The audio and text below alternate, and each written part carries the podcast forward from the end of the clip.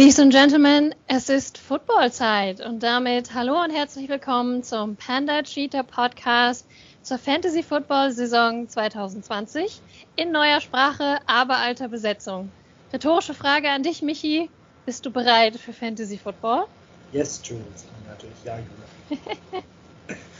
ähm, ja, doch, ich habe richtig Bock und äh, da wir auch nicht mehr so weit von der normalen Season entfernt sind, ist die Pause zum nächsten Podcast auch nicht mehr so weit. Da freue ich mich auch schon, wenn wir dann darüber reden können, wie die ersten Spiele gelaufen sind und wie der Draft gelaufen ist. Aber erstmal können ja. wir spekulieren, wie der Draft laufen könnte. Genau, das ist dann unser Thema heute natürlich. Was könnte es anderes sein, kurz vor Start der Saison? Der Draft. Und das ist eigentlich für mich fast mit der spannendste Teil der ganzen Saison. Oder wie siehst du das?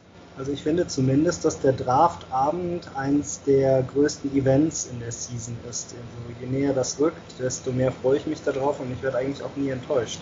In meinem Fall war es ja jetzt alle drei Jahre so, dass ich dann zu Matthias und Monika gefahren bin, dann mit ihnen zusammen in einem Raum gedraftet habe, mit dir letztes Jahr dann auch noch mit dabei. Und da kam schon ganz gute Atmosphäre bei auf, vor allem wenn man sich natürlich dann gegenseitig die Picks wegschnappt und die Reaktionen der anderen sieht.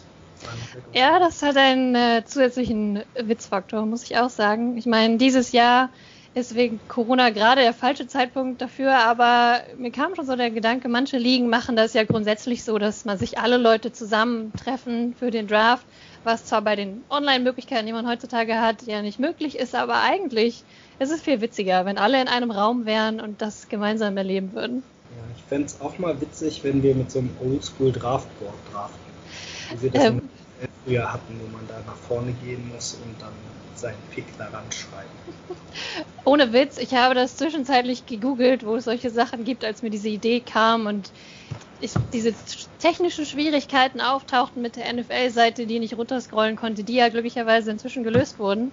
Aber da habe ich schon mal mit einem halben Auge auf solche Draftboards geschielt. Äh, ist schon irgendwie äh, eine witzige Vorstellung. Die, wenn ich die Bilder richtig im Kopf habe, die Tafeln, die sie da verwendet haben, die waren so Universitätshörsaalgröße. Ja, das ist ja natürlich äh, die ideale äh, Lösung, ein sehr großer Bildschirm. Also falls jemand Connections hat und mal am Abend einen Universitätshörsaal organisieren kann, dann draften wir auch gerne da. Da ist dann auch viel Platz für Abstand. Man muss lange nach unten laufen, um an die Tafel, um seinen Pick einzutragen. Das wäre eine coole Location. Du meinst, man hat dann noch extra Zeit, sich zu überlegen, wen man jetzt picken will, bis man unten angekommen ist im Hörsaal. Ja, alle anderen haben auch extra nochmal die Spannung, bis derjenige dann unten ist und dann anfängt überhaupt zu, zu schreiben. Man sieht schon am Gang, ob das jetzt ein, so ein Routine-Pick ist oder was, was vielleicht besonders aussieht. Ja, es heißt ja immer, man kann seine Saison nicht direkt im Draft gewinnen oder verlieren, weil das Traden, das Managen des Waiver Wires, Verletzungsglück oder Pech natürlich da noch ein Wortchen mitzureden haben. Aber es ist trotzdem einfach ungemein wichtig, sich die richtige Basis zu schaffen. Ich bin auch der Überzeugung, man kann durchaus seinen Draft, also seine, seine Saison beim Draft ein bisschen verspielen. Vielleicht nicht ultimativ, dass man letzter werden muss, aber um in die Playoffs zu kommen, sollte man zumindest mittelmäßig gedraftet haben. Ach, Michi, ich wollte das jetzt nicht so böse sagen, damit unsere Neulinge nicht gleich so eingeschüchtert sind, aber ja, ich bin da durchaus Nein, bei dir. Das nutzt ja auch nichts. Stimmt. Wie oft der Draft war nicht so gut, aber. Stimmt, beim Fantasy Football wird niemand in Watte gepackt. Das ist natürlich ein äh, valider Punkt. Wir können ja mal so ein bisschen über die Teams reden, auch über die Namen und Namensänderungen, die sich eventuell wieder ergeben haben. Fangen mal bei mir selber an, weil das nur ein ganz kleines Ding ist. Pam Dads aus der letzten Saison sind jetzt wieder die Pandas. Also der Witz war ganz lustig, aber ich glaube, jetzt will ich richtige Pandas haben. Aber sie sind immer noch Singing. ja, gut zu wissen. Haben also das also... natürlich auch noch da, nur weil sie sind es nicht mehr die Dads. oh je, nein, wir wollen hier keine Katastrophen verkünden und ähnliches. Aber ja, gute, äh, gute Idee, einmal nochmal alle unsere Teams vorzustellen, da sich unsere Liga ja dieses Jahr zu, äh, zu einer 10-Team-Liga weiterentwickelt hat, was äh, auf jeden Fall ein gutes Zeichen dafür ist, dass unsere Liga weiter wächst und gedeiht, denn 2020 ist ja nicht nur wegen Covid-19 ein besonderes Jahr, sondern es ist auch das fünfjährige Jubiläum der Rookie Football Fun Liga, zumindest wenn man ihr allererstes Bestehen äh, zählt als Grundstein. Ist das nicht das sechste Jahr? Die Wie bitte? Also ja, wir haben das fünfjährige Jubiläum sozusagen hinter uns gebracht. Also fünf Jahre gibt es diese Liga jetzt schon. So. Also ja, äh, gut, du bist für die Zahlen verantwortlich, hast mich gleich korrigiert. Es ist natürlich unser sechstes Jahr, aber wir haben fünf Jahre sozusagen in the books. Und, Weißt äh, du noch, welche Teams es im Verlauf der Liga gab, die es jetzt nicht mehr gibt? Ich habe das nämlich letztens mir mal angeschaut und da du ja als Gründungsmitglied immer mit dabei warst, gedacht, vielleicht ist das mal ein lustiges Quizspiel. Gucken, wie viele von den Teams, die, also es sind insgesamt, wenn ich es richtig sehe, von den Teamnamen sechs Stück von fünf Spielern, die nicht mehr dabei sind. sechs Stück. Oh je. Also, ich fange mal mit dem Einfachen an, nämlich mein ehemaliges Team, das es äh, nicht mehr gibt, das waren die Dancing Dragons, glaube ich. Also Dragons waren es auf jeden Fall. Dancing Ah. Dragons, ja, da stand Marion dabei. Äh, ja, genau, das bin ich. Und äh, dann, oh, ja, jetzt äh, hast du mich schon fast. Also, äh, D- Dischle hatte noch ein Team, das war was aus Herr der Ringe. Das waren die Prancing Ponies. Ah, okay. Ja, die hatte ich jetzt gar nicht aufgeschrieben, weil ich dachte, das wäre wär so ein Bot. Aber ja, ich glaube, die gab es auch. Nein, nein, das, das war, war Dischles zweites Team. Äh, Das ganz ursprünglich für, also für die Neulinge unter uns in der aller, im allerersten Jahr, weshalb das nur so halb eigentlich zu zählen ist, fahren wir nur zu viert, die vier Gründer und haben deshalb jeder zwei Teams gemanagt. Deswegen spreche ich von den zwei Teams, die es jetzt nicht mehr gibt. Ähm, dann äh, Monis und Matthias fürchte ich, kriege ich nicht mehr auf die Reihe. Eigentlich geht es Aber mir auch mehr um, um Teams, die von echten anderen Personen. Naja, also Moni, Matthias und Dischle Ja, waren die echte ja Manager. Ja, okay. Ähm, dann, es gab auf jeden Fall äh, Tims Team hieß Worst Case. Das stimmt. Und dann haben wir natürlich äh, Maikes Schwester, die die letzten zwei Jahre nicht mehr dabei war. Das waren die Metalsome Moose. Ja, wie heißt denn eigentlich Maikes Schwester? Oh. Matthias Schwester, Entschuldigung. Es sind 30 Grad in meiner Wohnung, also bitte verzeiht äh, mir Ja, ich bin da trotzdem. Fehler? Keine Chance. Das ist, ist okay. Also, Matthias Schwester Maike natürlich hatte die Metalsome Ja, Moose. du bist bisher zwei von zwei, das ist schon sehr gut. Gut, dann haben wir. Ähm, hm, ja, da waren. Also, Matthias Arbeitskollege, den wir auch versucht hatten, wieder zu rekrutieren, ist da ja noch. Dessen Team waren die. Naja, okay. Hast du einen Hinweis für mich? Fantasy, aber nicht Tier. Hm. Äh, Dwarfs. Die, die Drunken Dwarfs oder sowas? Richtig. Ja, das wären drei. Du hast sechs gesagt. Also, Äh, nee, welche- drei, also vier Teams von, also vier Erstteams von anderen schon. Eins fehlt. Eins fehlt noch. Hm, welche, welchen Spieler haben wir denn noch wieder? Also, Ist, äh, in der Saison 19 dazugekommen und 20 nicht mehr dabei. oh, also, ähm, ja. Äh, du meinst, ähm, ja, wie hießen die denn? Destroyer. Ah, die, ja, richtig, die Destroyers. Wie kann man diesen Namen vergessen? Aber wahrscheinlich, weil sie sich selber mehr destroyed haben als äh, andere Teams. Dieser Teamname wird sich in fünf Sekunden selbst vernichten. Wie war? Wie war? so viel zur Vergangenheit und jetzt haben wir ja neue Teams, ne? Richtig. Wir haben, das ist auch so gut so, denn wenn wir eines Tages mal keine Rookies mehr haben, dann muss ich mir einen neuen Namen für unsere Liga ausdenken und bisher ist mir noch keiner eingefallen. Aber noch brauchen wir das nicht, denn wir haben äh, drei Rookies am Start diese Saison. Da nämlich die Mighty Excelots, Excelots, Excel, Excelotes. Ich äh, bin mir nicht sicher über die 100 pro korrekte Aussprache. Wir lassen uns gern von dir aufklären. Ich weiß es auch nicht, aber im Deutschen ist es Sack.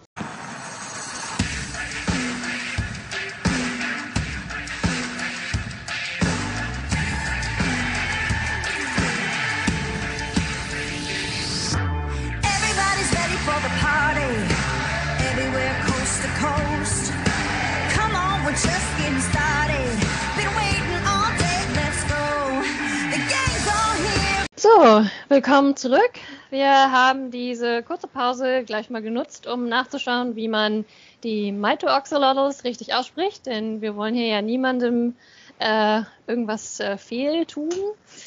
Äh, vor allem nicht unseren, unseren neuen, über die wir uns natürlich sehr freuen dieses Jahr. Und äh, ich für meinen Teil sehr gespannt bin, was wir von Anjas Team zu erwarten haben werden. Ja, da bin ich auch noch komplett im Dunkeln, was, was ich von dir zu erwarten habe. Aber Lehrer sind ja kompetent und insofern natürlich nur das Beste. Ja, Dischle wird als erster die Chance haben, es herauszufinden mit einem Blick auf unseren äh, Schedule.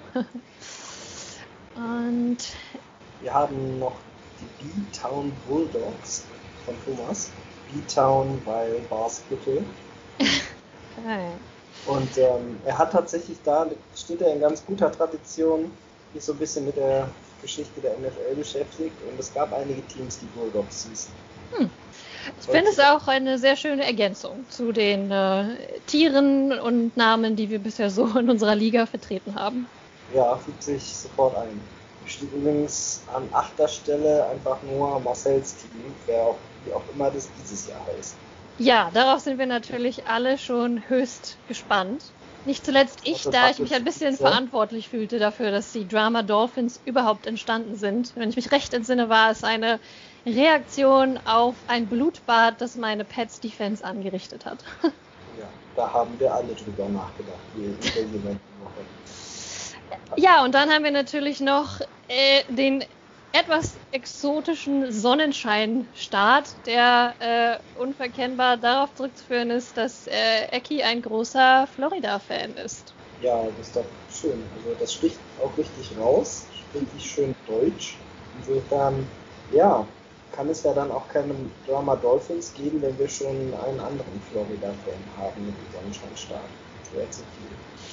Das stimmt. Aber schauen wir mal, ob denn im Sonnenscheinstart auch wirklich immer die Sonne scheint diese Saison. Ja, du hast ja wahrscheinlich die Training Camp, Trainingscamp Informationen für uns, wie, wie er sich so schlägt. Jetzt äh, so drei Wochen vor dem Draft ungefähr. Ich muss gestehen, ich bin da auch äh, durchaus mit im Dunkeln äh, und bin sehr gespannt, äh, wie sehr, wie akribisch er sich vorbereitet hat oder noch vorbereitet wird. Auf jeden Fall hat er schon unsere NFL WhatsApp-Gruppe ganz schön bereichert. Das auf jeden Fall. Also dieser, dieser erste Schlagabtausch mit Matthias hat mir schon sehr gefallen. Es verspricht eine sehr interessante Saison zu werden.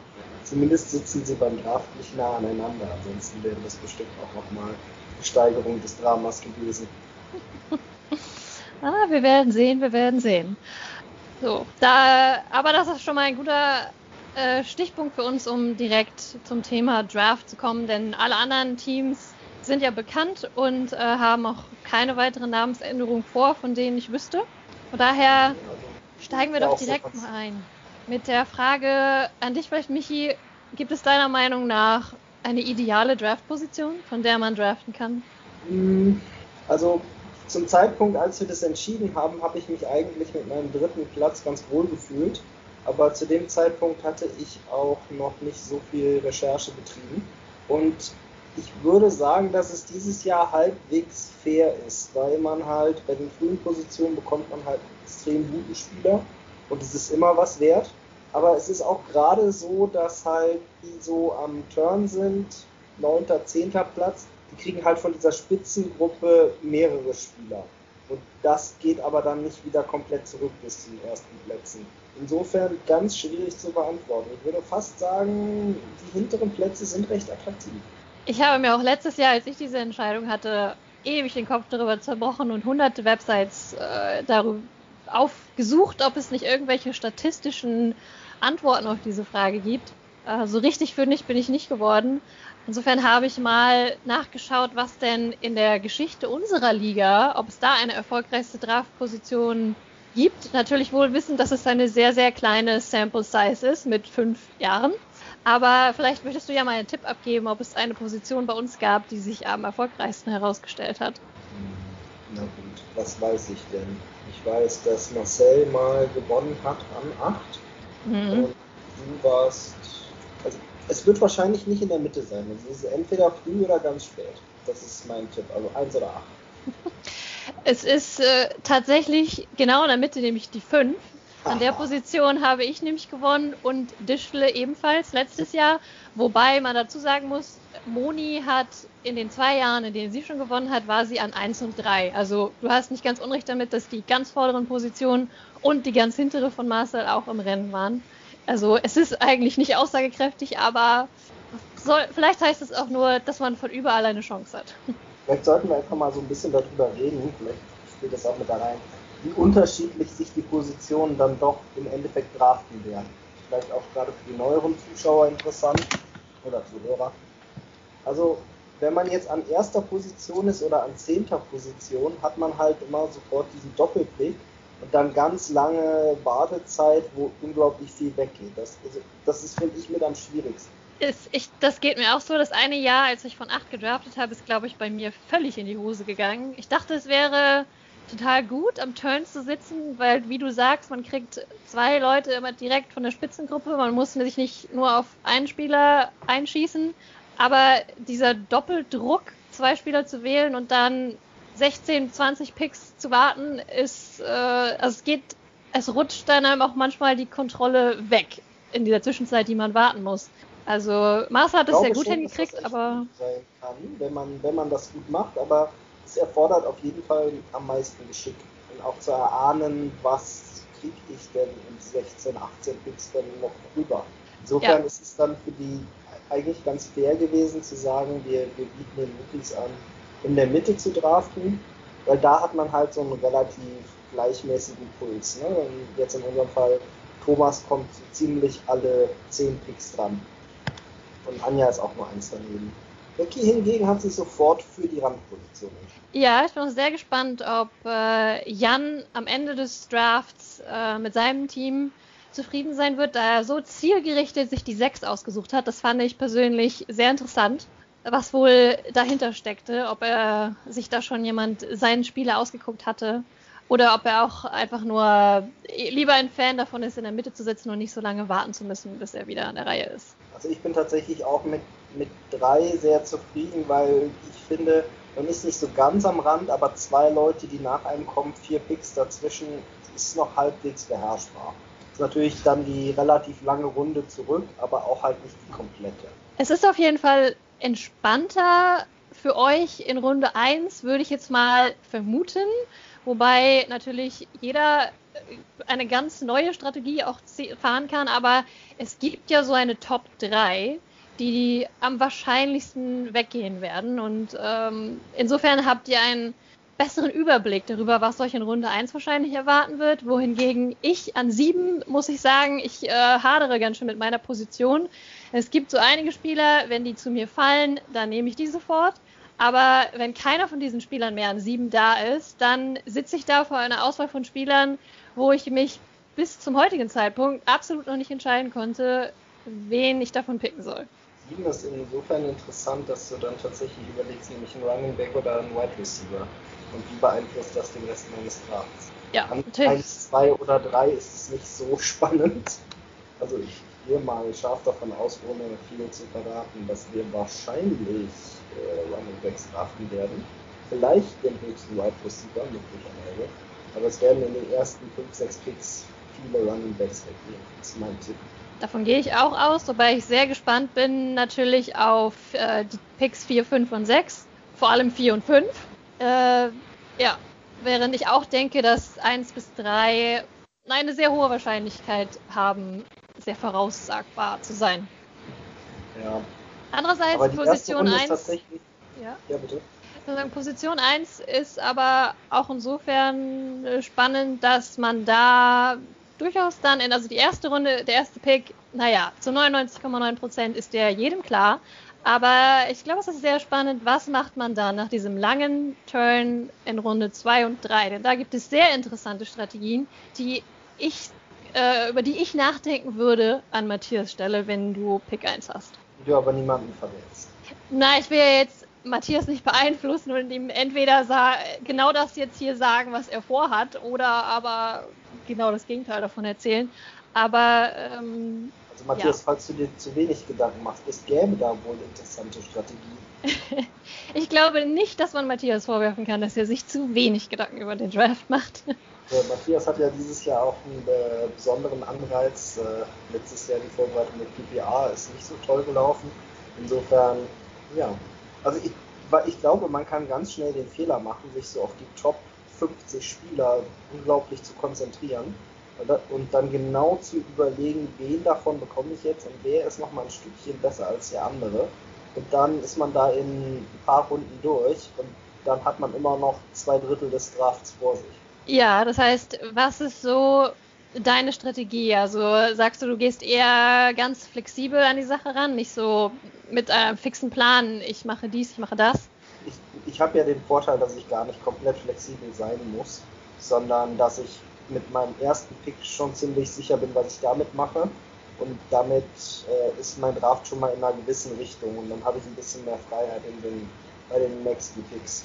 Und ich habe so grob eine Strategie, aber wenn jetzt bestimmte außergewöhnliche Spieler einfach nicht genommen werden, dann werde ich auch opportunistisch sein und das Ganze wechseln. Aber wenn alles so nach Plan läuft, habe ich zumindest grob eine Idee, wie ich es mache. Das ist, glaube ich, das Stichwort, wenn alles nach Plan läuft. Ich habe theoretisch auch einen groben Plan, aber ich habe die Vermutung, dass der, wie das oft so ist, so spätestens ab Runde 2, manchmal auch gleich schon in Runde 1, das ist mir auch schon passiert, verabschiedet er sich, weil da Spieler plötzlich da sind oder nicht mehr da sind, auf die man nicht vorbereitet war oder man sitzt vor dem, oh, ich habe meinen Quarterback verpasst, wen kann ich denn jetzt später noch bekommen? Oder, oder ist mir ein Teil in den Schoß gefallen, aber dafür muss ich jetzt äh, auf Running Backs verzichten. Auf all diese Situationen muss man dann natürlich spontan reagieren können. Da bringt es eigentlich nichts, wenn man sagt, oh, ich habe aber beschlossen, dass ich in Runde 7 einen Running Back drafte. Hast du ja. dich denn schon damit beschäftigt, dass wir jetzt zehn Leute sind und wie das das Draften verändern wird? Ich habe festgestellt, in den wenigen Mock Drafts oder Simulationen, die ich bisher gemacht habe, dass der Pool gegen Ende hin doch sehr viel dünner ist, als wir es von den letzten Jahren gewohnt waren. Da kommt man an einen Punkt, wo du die Namen, die da plötzlich nur noch zu, zu haben sind, äh, also um das mal nett zu formulieren, sind teilweise brechreizerregend. Ähm, zumindest wenn man sich noch nicht so richtig mit den späteren Spielen und deren Pot Spielern und deren Potenzialen beschäftigt hat, sitzt man da und denkt sich, äh, wieso muss ich jetzt eigentlich noch jemanden picken? Den sind wir nicht langsam mal durch mit dem Draft? Habe ich wirklich so eine tiefe Bank? Also das fühlt sich schon anders an als, es, als mit nur acht Spielern. Es, und man kommt auch wesentlich schneller an diesen Punkt. Also die, die komfortablen Spieler, wo du immer noch sagst, ja, der wird auf jeden Fall seinen Job machen, die gehen mit zwei Mitspielern mehr oder vielleicht ist es auch das Jahr, aber die gehen einem unglaublich schnell aus. Dann hast du so Leute, die du sehr früh picken musst, wo du dir denkst, uh. also um nur mal so ein Beispiel zu geben, ne? Todd Gurley ist ja so ein Running Back, der relativ hoch gedraftet wird auch. Und mhm. Der hat irgendwie ein neues Team und ob das was mit dem Knie los ist, keine Ahnung. Und der ist vielleicht so der in den Top 30 der Leute, die vom Bord gehen. Ne? Und er hat schon riesige Unsicherheiten. Ich finde, es gibt dieses Jahr unglaublich viele Spieler, die diese Unsicherheiten mit sich bringen. Natürlich und teilweise wegen Corona noch verschlimmert, weil du musst überlegen, die Rookies hatten keine Training Camps, keine Preseason. Leute, die die Teams wechseln, neue Quarterbacks, selbst Wide Receiver, die in ihr zweites Jahr gehen, was eigentlich immer sehr gut ist. Aber all diesen Leuten fehlt das Training. Das ist natürlich ein Corona-bedingter Punkt, mit dem man gar nicht richtig weiß, was man damit anfangen soll. Aber grundsätzlich gibt es auch einfach viele Spieler, die eben einfach das Team gewechselt haben, wie zum Beispiel Todd Gurley, wo du nicht weißt, ja, auf wel welche neuen Umstände da sich jetzt entwickeln werden. Und es ist immer ein gewisses Risiko daneben, diese Spieler zu nehmen. Aber du kannst auch schlecht um all diese Spieler einen Bogen machen, denn äh, dann ja, hast du auch mal irgendwann wenig Picks, die du überhaupt machen kannst. Ja, das stimmt. Es wird, glaube ich, was, was das angeht, auch bei den Wide Receivers, die letztes Jahr großteilig nicht abgeliefert haben. Also wenn du versuchst, um alle Unsicheren einen Bogen zu machen, dann darfst du, glaube ich, nur 20 Leute nehmen. Ich wollte die anderen bitten, dass sie die bitte nicht nehmen. Und selbst in der Top 20 oder selbst sagen wir in Runde 1, wenn man sich die Statistiken anguckt, ist es ein bisschen deprimierend, wie viele Top, also Runde 1 Running Backs in den letzten Jahren nicht das abgeliefert haben, was du von ihnen gebraucht hättest in Runde 1. Ich weiß Das- nicht, was du meinst. Äh, Ich hatte Sieg und war total gut.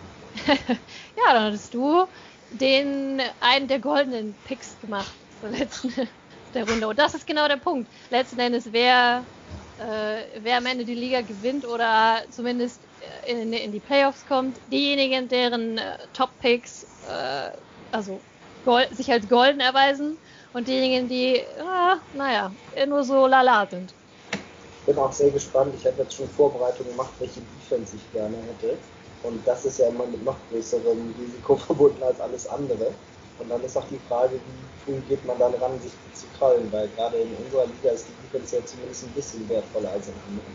Ich glaube Weiß. auch, dass äh, dieses Jahr, dadurch, dass wir zehn Spieler sind und bei dem Thema, wo wir eben waren, mit, dass die Spieler dünner werden, früher als wir es gewohnt sind, ich glaube, das wird sich noch mehr darauf auswirken, dass eventuell die Defenses früher von Bord gehen, weil einige Leute von uns dann da vielleicht sitzen und denken, ah, diese Leute, die hier noch on board sind, die Wide Receiver und Running Backs, die kenne ich alle nicht, dann nehme ich lieber die Defense. Ja, kann gut sein.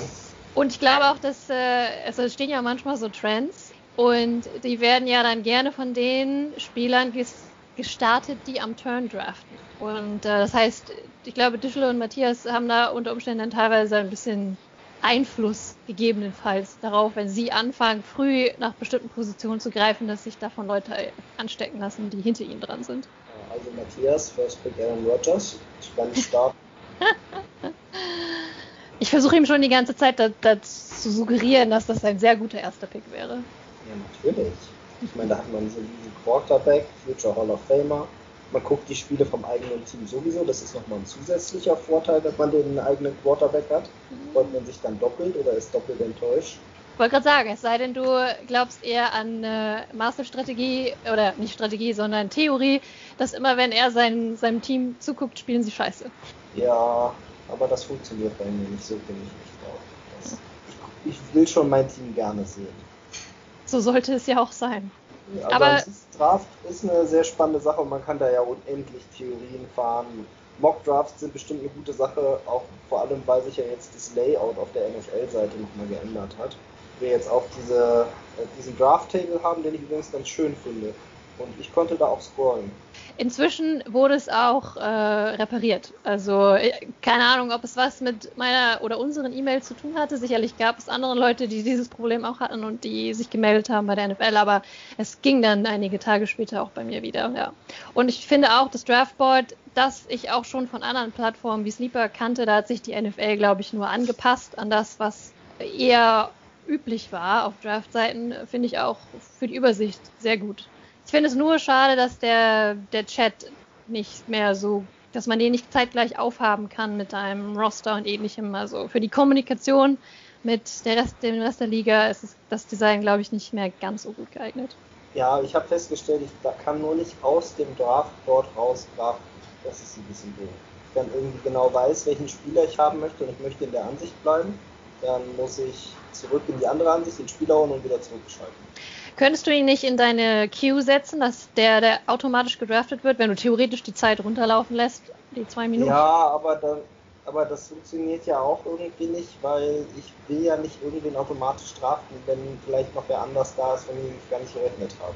Also ich arbeite eigentlich nie mit der Queue, weil das ist immer so, könnte sie natürlich auch alle in die Queue setzen, aber dann muss ich in dem Moment ja auch vielleicht überlegen, will ich jetzt wirklich noch einen weiteren Wide Receiver an der Stelle oder nicht?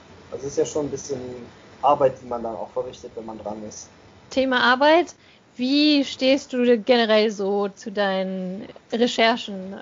Wie viel, wie bereitest du dich auf den Draft vor und wie lange vorher? Äh, ich sehr intensiv. Ich liebe Tabellen. Und äh, ich habe tatsächlich zu nahezu allen Spielern mir irgendwas durchgelesen, mir Notizen gemacht zu Situationen, ob die jetzt eher sicher sind oder eher unsicher für nachher die Teamkonstruktion und in welchem Team die spielen, wann das Team Bye-Week hat, äh, was weiß ich, wo die durchschnittlich gedraftet werden auf verschiedenen Seiten. Ja, also ich mache da eine ganze Menge. Ich finde es sehr witzig. Ich glaube, wir beide sind uns da sehr ähnlich. Ich habe, also ja, ich fange meistens ein, zwei Monate vorher an und höre hunderttausende Podcasts. Ich habe im Moment ein Word-Dokument, das ungefähr 15 Seiten lang ist, mit Notizen von meiner Seite aus. Und dasselbe habe ich letztes Jahr gemacht und hätte die Liga, ich war eine Aufstellung von Fitzmagic entfernt davon, die Liga zu gewinnen. Es hat also scheinbar ganz gut funktioniert. Aber auf der anderen Seite der Medaille, Dischle, die die Liga ja gewonnen hat, herzlichen Glückwunsch nochmal, hat sich genau einen Tag vorher hingesetzt und eine Liste von ihren Lieblingsspielern gemacht. Also, es geht offensichtlich so oder so. Ja, aber wahrscheinlich ist es einfach so, die beiden, die dann auch noch den extra Aufwand haben und die Podcast aufnehmen, das sind eben die Vorbereiter. ja. Wobei wir, du hast ja glaube ich eine, eine Tiers-Liste, zumindest hast du damit letztes Jahr gedraftet. Und bei mir ist es einfach eine lange Tabelle runter. Ja. Meine ist ausgedruckt und meine ist am PC. Also es gibt da durchaus Unterschiede. Ja, du kannst mir gerne deine, deine Defense-Liste rüber, rüberwachsen lassen. Da habe ich nämlich noch keine Recherche betrieben. Ähm, meine Defense-Liste ist drei Teams lang und wenn ich keins davon bekomme, dann weine ich. Ah, oh, je. dann. Ähm, Allerdings so. ist meine Defense-Liste auch ein bisschen speziell, weil die tatsächlich ausschließlich auf meiner eigenen Recherche und meinem eigenen Berechnen beruht. Das heißt, das ist die einzige Position, wo, wo ich mich nur auf das verlasse, was ich so beobachtet habe und mir denke. Hm. Insofern werde ich wahrscheinlich Defense ganz komisch draften. Und äh, ja, das ist für mich auch so ein bisschen der Spaß, wenn man so häufig an verschiedenen Sachen auf Experten hört und sich dann denen einfach anschließt, wie ich halt so die Defense als Position erkoren, wo ich einfach austeste. Ja kann jetzt auch schlecht sein, aber letztes Jahr hat es eigentlich ganz gut funktioniert und da habe ich das irgendwann auf dem siebten Spieltag oder so auch komplett in eigene Hand genommen und mich auch festgestellt haben, dass die Experten sich für Defenses die meisten davon absolut überhaupt nicht interessieren und das, was sie dann erzählen, halt auch so mit recht wenig Aufwand verbunden ist. Und wie siehst, wie ist so deine Strategie zu deiner Lieblingsposition, den Tight Ends? Ähm, Letztes Jahr hatte ich eine ganz klare Strategie und zwar wollte ich einen der Top 3 haben, weil mein Gedanke dahinter war, dass ähm, wenn ich sie schon nicht abschaffen kann, will ich halt alle anderen dafür bestrafen, dass diese Position bis auf drei Spieler so komplett random ist. Und habe dann auch Kittel relativ spät im Draft bekommen und das hat sich für mein Team, auch wenn der zwischenzeitlich verletzt war, hat sich das ausgezahlt auf jeden Fall. Pandas.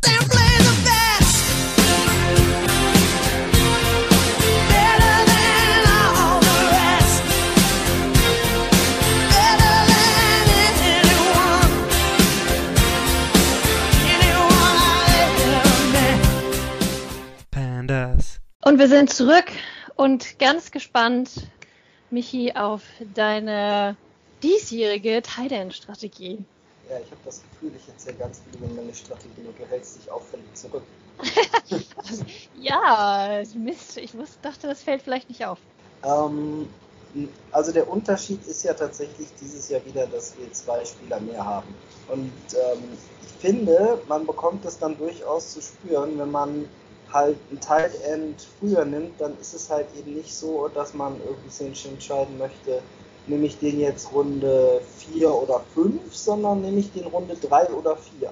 Und dann hat man eventuell das Problem, dass man zum Beispiel einen Running Back und einen Wide Receiver oder zwei Running Backs hat und sich dann entscheiden muss, nehme ich das erste Tight End oder nicht. Und im Moment ist mein Standpunkt, ich weiß es ehrlich gesagt nicht. Also ich glaube, das kann durchaus gut sein, wenn man sich jetzt einen der guten Leute krallt. Aber das kommt wahrscheinlich schon sehr darauf an, wie der Draft vorher gelaufen ist und wie solide man findet, dass man aufgestellt ist. Oder was man glaubt, was da an Spielern danach noch kommt, die einem das Team solide aufstellen. Also zumindest fühle ich mich einiges unsicherer als letztes Jahr am Teil im früh zurück. Das ist so mein Bauchgefühl heute. Ja, also ich bin da durchaus beide. Ich, ich bin auch überhaupt noch nicht sicher, wie man die Position des Titans am besten angeht, wobei es sicher richtig ist, dass wenn man das Glück hat, sich George Kittle zum Beispiel früh zu krallen, dass man eine Sorge weniger hat im Laufe der Saison, es sei denn natürlich, er verletzt sich. Oder aber man macht sich gegebenenfalls Sorgen, dass äh, Jordan Reed, der stets verletzte, aber irgendwie immer noch stehende Journeyman jetzt bei den San Francisco 49ers gelandet ist und vielleicht einen Einfluss darauf hat, ob George Kittle immer noch der Nummer 1 Thailand ist oder nicht.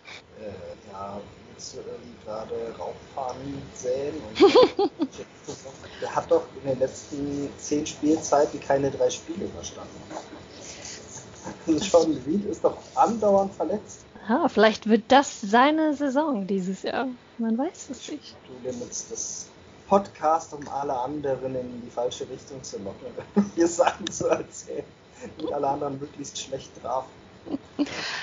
Ich sag mal so, ich glaube beim Titan gilt ganz oder gar nicht. Äh, so, entweder du drückst den Abzug früh und holst dir die, die Top-Leute oder du puntest die Position gewissermaßen. Ich habe das Gefühl, in den mittleren Runden äh, da, äh, kriegst du eigentlich nur Herzschmerz und äh, Tränen. Also Zumindest. Dich Runden holst dir Gronk und denkst dir, warum eigentlich? Zum Beispiel. Weil Gronk ist zumindest ein sehr, sehr interessanter Spieler dieses Jahr, insofern, dass er eine absolute Wildcard ist, von der niemand sagen kann, was man von ihm zu erwarten hat diese Saison. Oder wie er jetzt heißt, Skinny Gronk. Gut, was wir noch machen wollten, war uns kurz unterhalten über Matthias Draftstrategien, die er so freundlicherweise in die Gruppe gepostet hat. Das fand ich ja ganz spannend. Ich glaube, das ist auch echt eine gute Sache, wenn man so gar keine Ahnung vom Draften hat.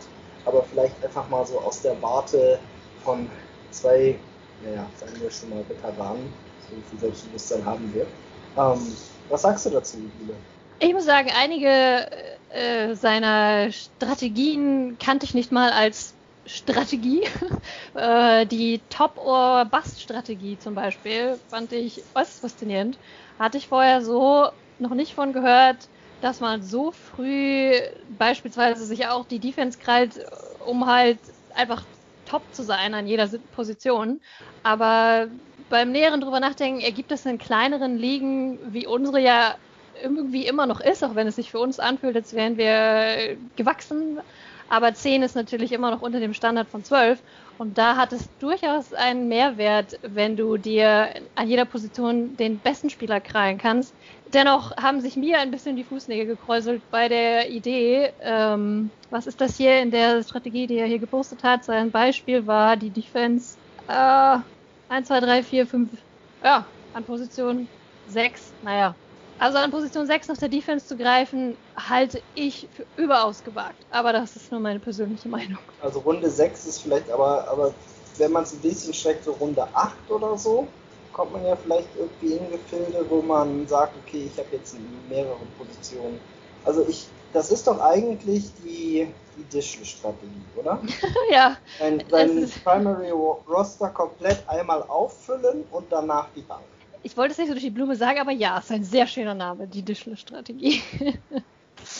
Ja, und, und da, sie hat letztes Jahr gewonnen. Also, zwei ähm, Running Backs und zwei Right Receiver und für den Flex-Spot. Und dann bist du bei neun Leuten und hast dann eben deine Defense in acht, Runde 8 und in dieser Runde 9. Und das ja. kann durchaus erfolgreich sein, ja. Unser aktueller Champion hat das genauso gemacht. Ja, ich glaube, das, worauf es ankommt, ist, dass du das, ein, das richtige Händchen hast, dass du dir auch wirklich die Top-Leute halt greifst oder sehr gute und nicht daneben. Und dann kannst du, glaube ich, verschmerzen, dass deine Bank vielleicht nicht so tief sein wird wie bei anderen Leuten, die andere Strategien fahren. Du wirst auf jeden Fall den besten Start haben. Wenn man davon ausgeht, dass Spieler so performen, wie man sie einkauft, was natürlich Quatsch ist, aber durchschnittlich gesehen über 10.000 Ligen sollten die Leute mit der Strategie den besten Start haben. Weil das Manko der Strategie ja ist, dass sie bei Verletzungen und anderen Dingen nicht so gut ausgleichen. Aber dafür halt das Starting Roster das Beste ist. Macht einen dann äh, in den ersten Wochen freut man sich nicht, wenn man dieses Teams spielt. Nee, das und ein guter, ein starker Start in die Saison äh, hat natürlich auf jeden Fall was für sich. Fühlt man sich gleich gut zu Beginn der Fantasy-Saison. Ja, ist besser als wie ich in meiner ersten Season erstmal 0-4 starte. Mit dem Draft von damals nochmal angeguckt, ich weiß auch, was falsch gelaufen ist. Ich war ein bisschen optimistisch, drei Runden lang nur Wide Receiver zu nehmen und dann anzufangen, Running Backs. Das hat Marcel gemacht, aber ich war damals noch nicht so schlau und äh, habe die falschen Running Backs. Wenn man diese Strategie fährt, muss man die richtigen Running Backs dann picken in Runde 4. Ja, und das ist, das ist der, der Clou. Wer ist der richtige Running Back? Aber Miller war es nicht. Lamar, ja, Lamar Miller. Der übrigens jetzt von den Patriots gesigned wurde, um direkt am nächsten Tag auf die Pappliste gesetzt zu werden. Ja, nun ja. Jule, du hattest doch mal, war das vor zwei oder vor drei Jahren sehr viel Spaß, als du diese No-Quarterback-Strategie durchgezogen hast und dann doch erstaunt warst, wie früh auch die zweiten Quarterbacks in der Liga gedraftet wurden und dann am Ende wirklich mit, war es Marcus Mariota oder irgendwem da standst und das war wirklich schrecklich beim Quarterback die ganze Season bei dir? Ja, ich glaube, es waren, einer von beiden war James Winston und ich weiß nicht mehr genau, wer der andere war, aber es war Pest und Cholera letzten Endes. Ähm, ja, das war ein frustrierendes Jahr, wo ich was in unsere, was ein gutes Beispiel dafür ist, dass unsere Liga als typische Home-Liga oft komplett konträr zu den, sagen wir mal, traditionellen Ratschlägen der Experten geht. So ein bisschen das, was Matthias in seinem Text als den klassische Strategie, den Klassiker vorgestellt hat. Äh, es ist keine gute Idee, sich daran festzuklammern, weil äh, die Experten sehr, sehr anders draften, als wir das tun. Und ich war durchaus schockiert und ich bin es eigentlich jedes Jahr wieder, wie früh die Ersatzquarterbacks weggehen in unserer Liga, wenn einige Leute sich noch nicht mal für ihren ersten Quarterback entschieden haben. Aber das ist natürlich aus Sicht, also wenn, wenn mehrere Leute das betreiben, ist das aus Sicht der Leute, die früh in einen Quarterback investiert haben, schlau. Weil sie nämlich dann die Leute, die denken, sie, sie sind schlau und warten auf welche, es kriegen ja immer noch gute da, in echte Probleme bringen. Ja, wobei auch da, es geht immer darum, auch den richtigen Riecher zu haben. Ich hatte ihn in diesem Jahr nicht, aber letztes Jahr, äh, also wäre ich, war ich drei Picks da dran, Lamar Jackson zu nehmen. Matthias war schneller, also insofern, es hätte nicht funktioniert. Aber wenn du diese Strategie fährst und du landest bei Lamar Jackson in Runde 14 oder so, dann äh, geht die Strategie dennoch auf. Aber du brauchst natürlich äh, genau diesen einen Pick. Ja, oder du nimmst Gardner Minshew oder wenn du dann nehmen kannst. Cam Newton. Aha. Cam Newton nächste Saison macht keinen, nicht mal Bill Belichick. Was Cam Newton macht, weiß nicht mal Cam Newton. Also ob, der, ob er noch was tun kann oder nicht. Ah, es, ist, es ist immer die Frage, auf äh, welchem Hype-Train sich man anschließen möchte. Tom Brady postet ganz fleißig Videos auf Social Media vom Training bei den Tampa Bay Buccaneers. Sieht alles hervorragend aus. Aber ja, ob man daran glaubt oder nicht, muss jeder für sich selbst ausmachen. Ich glaube, wir haben ganz gut illustriert, was man sich alles für den Kopf machen kann für den Draft und was man auch für einen Spaß haben kann, wenn man dann richtig reintaucht. Aber ich würde auch gerne mal sagen, an sich muss man den Draft nicht so ernst betreiben. Also man kriegt auch immer noch ein gutes Team, wenn man, wenn man halbwegs nach dem draftet, was da auf der Seite vorgeschlagen wird und sich vielleicht an der einen oder anderen Stelle noch einen Gedanken macht. Und die Saison wird auch nicht am Draft entschieden, das haben wir ja ganz am Anfang gesagt. Ja. Letztlich es, geht es beim Fantasy Football immer um den Spaß. Der sollte nie verloren gehen. Und insofern, wie wäre es zum Abschluss mit einem kleinen Quizspiel? Nur für Quizspiele, besonders wenn ich sie nicht kann. Sehr gut. Ich habe mal ein bisschen Recherche betrieben in die Geschichte unseres Drafts. Zunächst einmal vom letzten Jahr. Vielleicht so eine einfache Einstiegsfrage. Weißt du noch, welcher Spieler der Nummer 1 Pick insgesamt war? Saquon Barkley? Ne, das war dran, es war Alvin Kamara. Ja, du hast Kamara über Barkley genommen, oder? Genau. Was sich nicht unbedingt ausgezahlt hat, aber das sei jetzt mal dahingestellt.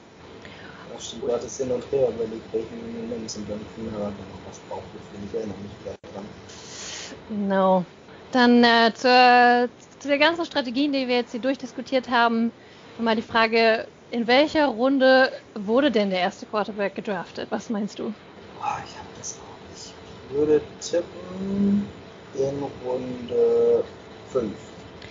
Oh nein, es war Runde 3. Oh, Runde drei. Welcher Quarterback war's denn?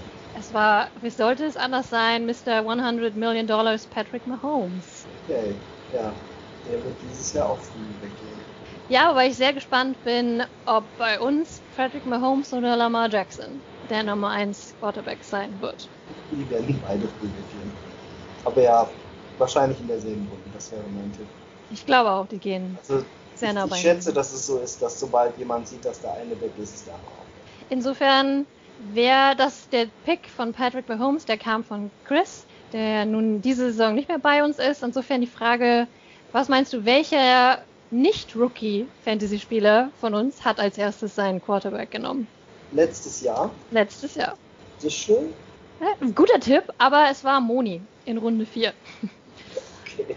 Aber was du, was vielleicht einfach ist, wer von den, von allen Fantasy-Managern hat als letztes seinen Quarterback genommen? ist nicht so einfach zu sagen, tatsächlich. Ich weiß, dass es erstmal Marcel und du, ihr seid eigentlich beide die Late Round Quarterback Leute. Du Ja. wahrscheinlich. Äh, du hast recht, Marcel und ich waren beide in derselben Runde, sehr spät am Start, aber es gab noch jemand anders, der glaub, scheinbar eher der klassischen Strategie gefolgt hat und völlig schockiert war davon, was in unserer Ja, Liga abgeht, und das war Jan. Ja, stimmt. Das hätte ich mir denken können. Ihr wusstet ja schon, was auf euch zukommt. Genau, Jan weiß es dann hoffentlich für dieses Jahr, wobei man natürlich nicht unbedingt immer davon ausgehen kann, dass alles gleich bleibt, aber ähm, Ja, das so. ist ähm, so ein sozialer Vertrag, ne, den die, oder die, die Fantasy-Experten miteinander ausmachen. Dass wenn, wenn keiner welche früh nimmt, dann muss man sich auch keine Gedanken drum machen. Aber wenn da irgendwer nicht kooperiert oder mehrere Leute, dann bricht das alles in sich zusammen. Das stimmt. Ich würde nicht davon ausgehen, dass wir uns an solch, solch einen Vertrag halten werden.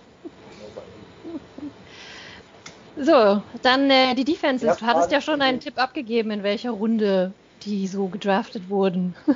Ja, ich würde tippen, das war wahrscheinlich früher als das. Ich sag trotzdem in Runde 7.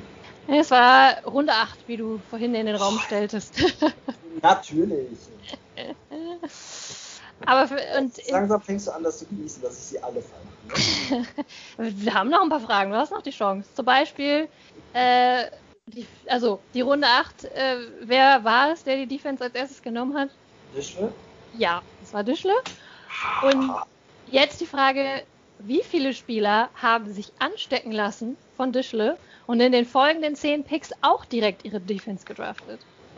Vier. Äh, nicht ganz viel. Es waren zwei.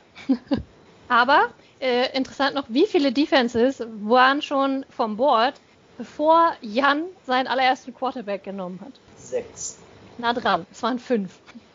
Tja, Jan, du kannst es natürlich nochmal probieren dieses Jahr. Wir werden sehen. Mit drei Rookies, glaube ich, wird das nicht besser.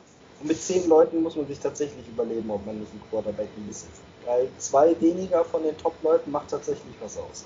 Ja, das stimmt. Ich muss, äh, ich habe das auch noch nicht für mich ähm, ausdiskutiert, die Frage. Aber, 13 oder Runde 12? wie bitte? Ob Runde 12 oder Runde 13? Für den Äh? Ich hatte meinen Quarterback in Runde 12 genommen und äh, Jan in Runde 13. Nein, ach so, ich, ich meinte, du hast es noch nicht ausdiskutiert mit dir selbst, ob du es dieses Ach so. Äh, Nein, nein, nein, nein. Äh, also eine genaue Runde habe ich auf gar keinen Fall für mich Was festgelegt. sehr amüsieren würde, wäre, wenn es ganz komisch läuft und plötzlich die erste beste Patrick Mahomes. Ja, wie war das mit den Smokescreens und so weiter? so, zum Abschluss haben wir noch ein bisschen richtig oder falsch. Ja. Der, der erste Kicker wurde vor Lamar Jackson gedraftet. Richtig oder falsch? Es ist richtig. Der erste Kicker war in Runde 10. Weil Lamar Jackson wurde irgendwie Pick 107, irgendwas so was Absurdes gedraftet von Matthias. Das war der Super-Hit. War wirklich, wobei er Matthias leider nicht zum Sieg verholfen hat. Aber, und jetzt die Frage, der erst, wurde der erste Kicker auch vor Russell Wilson gedraftet? Ich habe Russell Wilson selber genommen, glaube ich, und zwar in Runde 6 oder so. Auf jeden Fall recht, würde sagen. Du hast Russell Wilson in Runde 11 bekommen. Es war einer der Steals dieses Drafts, meiner Meinung nach. Oh, okay, dann habe ich dir gerade gesagt, wann ich ihn genommen hätte zum vernünftigen Preis. Ja. Runde 11, echt? Mhm. Das, das war halt wirklich, wirklich guter Pick. So macht man die Playoffs, Leute. ja. Value ist das Stichwort. So, zum Abschluss nochmal, habe ich nochmal ganz tief in der Geschichtskiste gegramt, weil wir ja nun fünf Jahre hinter uns haben. Und insofern die Frage, welcher Spieler war der Nummer 1 Pick, der jemals in der gesamten Rookie Football Fun Liga gedraftet wurde? Und ich gebe, kann dir dazu auch ein paar Tipps geben, weil das ist ein weites Feld. Also zum einen, Moni hatte diesen allerersten Pick. Zum anderen, es war ein, nein, es war ein Wide Receiver. Ist es Odell Beckham? Ne, Es war ein Wide Receiver, den jetzt absolut niemand mehr anfassen will, weil er jeden Tag einmal retired und wieder zurückkommt zur NFL. Antonio Brown. Ja. Okay, mit den Tipps konnte man es schaffen, definitiv. Ja, allerdings gab in der allerersten Runde unseres allerersten Drafts drei Spieler, die alle aus demselben NFL-Team gepickt wurden. Jetzt darfst du einmal raten, welches Team das war. Also echtes NFL-Team. Steelers? Nein? Das waren die New England Patriots. Ja. Matthias erster Pick war tatsächlich Gronk und mein erster Pick war Tom Brady. Überraschung. Also dieses Jahr wäre ja das Pendant wahrscheinlich die Chiefs, Ja, die als erstes drei Spieler vom Board haben werden. Wäre zumindest mein Tipp. da wäre ich durchaus bei dir, ja. Ist nicht verkehrt, sich am Super Bowl Champion zu orientieren. Wobei der Super Bowl Slump ja tatsächlich real ist. Aber ja, das Team, das Team hat schon einige gute Waffen. Es werden auch irgendwie immer mehr und nicht weniger. Und ein Stichwort dieses Jahr angesichts von Corona für mich ist auch auf jeden Fall die Konsistenz im Team. Wir hatten am wenigsten Veränderungen oder mit am wenigsten Veränderungen zu ertragen. So, zum Abschluss, letzte Frage. Auch Multiple Choice kannst du nicht so viel falsch machen. Nenne mir einen Spieler, der in den vergangenen fünf Jahren fast immer beim selben Owner gelandet ist. Und da gibt es mehrere Möglichkeiten. Aaron Rodgers bei Matthias. Richtig. Julio Ähm. Jones bei Dischle. Auch richtig. Odell Beckham bei Moni. Ja, sehr gut. Und Russell Wilson bei mir. Ah, das habe ich ehrlich gesagt gar nicht. Nee, also war vielleicht einige Male bei dir, aber ich, ich habe ihn nicht auf der Liste der, die so oft beim selben Spieler waren. Wer noch dabei ist, ist Travis Kelsey, auch ein, äh, ein Lieblingsspieler von Dischle. Und ich hatte ihn ein glorreiches Jahr lang. Greg Olson bei Moni. ja, das ist auch nicht verkehrt. Gut. Wir freuen uns total auf den Draft. Ich freue mich auch schon sehr darauf, im Nachhinein den Draft zu besprechen. Die ganzen Fehler und Steals und was noch alles dabei war, der Draftabend selbst dann zu besprechen. Nur noch ein bisschen weniger als ein Monat. Ich glaube, die Zeit bis dahin wird jetzt wie im Flug vergehen und auf einmal ist es Draft Time und dann auch Football Time. Ja, es geht dann sofort los. Das wird, glaube ich, super. In dem Sinne sagen wir für heute Tschüss. Ja, bereitet euch gut vor und äh, let's get ready. I'm dreaming of a wide receiver, just like the ones I used to have. If you need a tight end or streaming defense, we'll try to guess what you will do. I'm dreaming of a wide receiver with every waiver move I make. We know all the owners are bright, so may all your decisions be right.